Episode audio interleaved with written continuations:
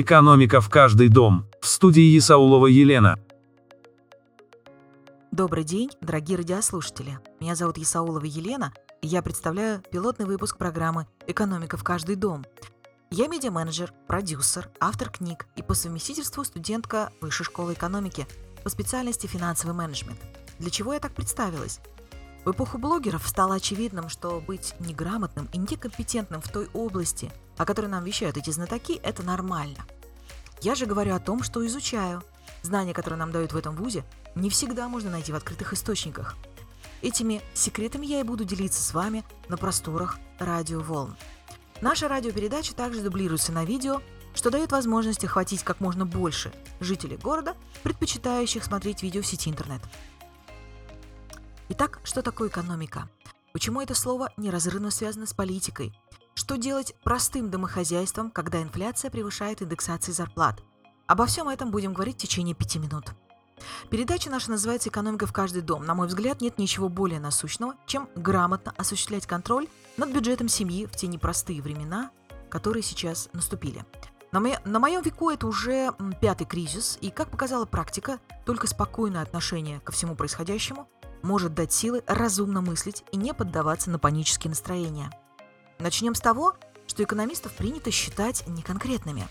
Якобы на конкретные вопросы трудно получить сразу разумный ответ. Они придумывают отговорки типа «при прочих равных условиях», часто позитивно настроены там, где, казалось бы, полный хаос, сферический ком, конь в вакууме. Но я скажу так, экономический анализ – это точные математические количественные методы. При том, что экономика – это общественная наука – тесно связанная с социологией и психологией. Чувствуете? Снова психология. Вы улыбнулись и подумали, что перед вами психолог, который в конце передачи позовет на свои тренинги. И вам придется раскошелиться. Нет, я не психолог. Более того, считаю психологов в большинстве своем псевдонаучными прохиндеями. Психология помогает просто выдохнуть в момент стресса, выговориться, так сказать.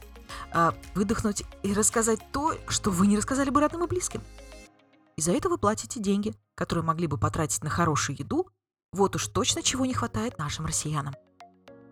Чтобы вы понимали, какие сферы охватывает экономика, скажу, что при изучении этого интересного предмета мы применяем знания в таких областях, как естественные науки. Это науки, которые изучают природные явления. Это физика, биология, астрономия.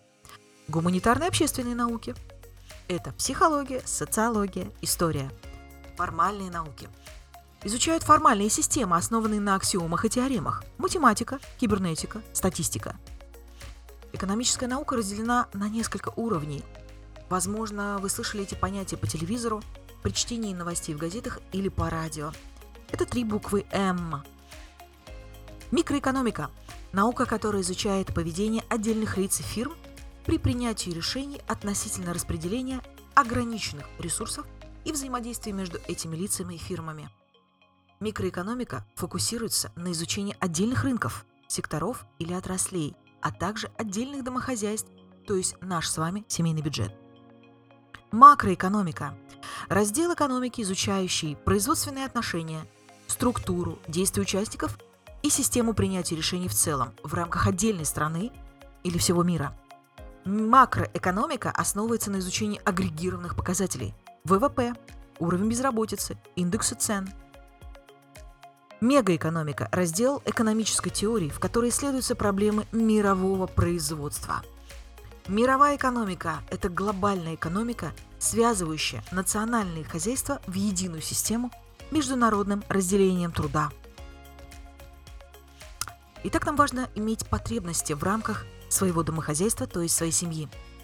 Потребности всегда выше, чем наличие средств, денег всегда меньше, чем нужно – Понятие «жить непосредством» – это знакомо каждому, кто уже зарабатывает себе на жизнь или кормит семью, в которой есть дети, родители-пенсионеры и, не дай бог, те, кто болен, кто нуждается в уходе и ежеминутном внимании. Мы пришли сейчас к главной сути экономического предмета. Что же изучает экономика? Экономика изучает нас с вами, наше поведение в процессе потребления, накопления, закредитованности, возможности выйти из финансовой дыры. Наше потребительское поведение, которое не, не, Поведение, когда не хватает средств на питание, мы меняем наши приоритеты. Дорогой йогурт на полке мы заменим тем, что дешевле. Наш семейный бюджет не резиновый, а нужно все успеть. Сходить в театр, купить впрок продуктов, заплатить за жилье, оплатить кредиты. И вряд ли останутся свободные средства. К концу месяца так и хочется спросить, а где же взять еще, чтобы прожить неделю? Экономика, она всегда об ограниченных ресурсах. Природных, семейных, государственных. И именно экономика изучает то, что называется альтернативным использованием. Выбор каждый день делают и люди, и бизнес, и политики. И все они живут в режиме ограниченных средств. Всегда есть потребности и всегда есть благо. Мы как размышляем? Нам не хватает всего. Нужно производить больше еды, больше одежды, домов, квартир. И тогда все будет хорошо. Почему же у нас этого нет? Мы же все должны жить в достатке. Достатке. То есть власти должны удовлетворять все наши потребности. Почему же этого нет? Об этом мы начнем говорить в следующей передаче «Экономика в каждый дом». Наша программа выходит как подкаст на всех доступных подкаст-платформах, а также есть расшифровка на YouTube-канале. Это была Исаулова Елена. Услышимся ровно через неделю.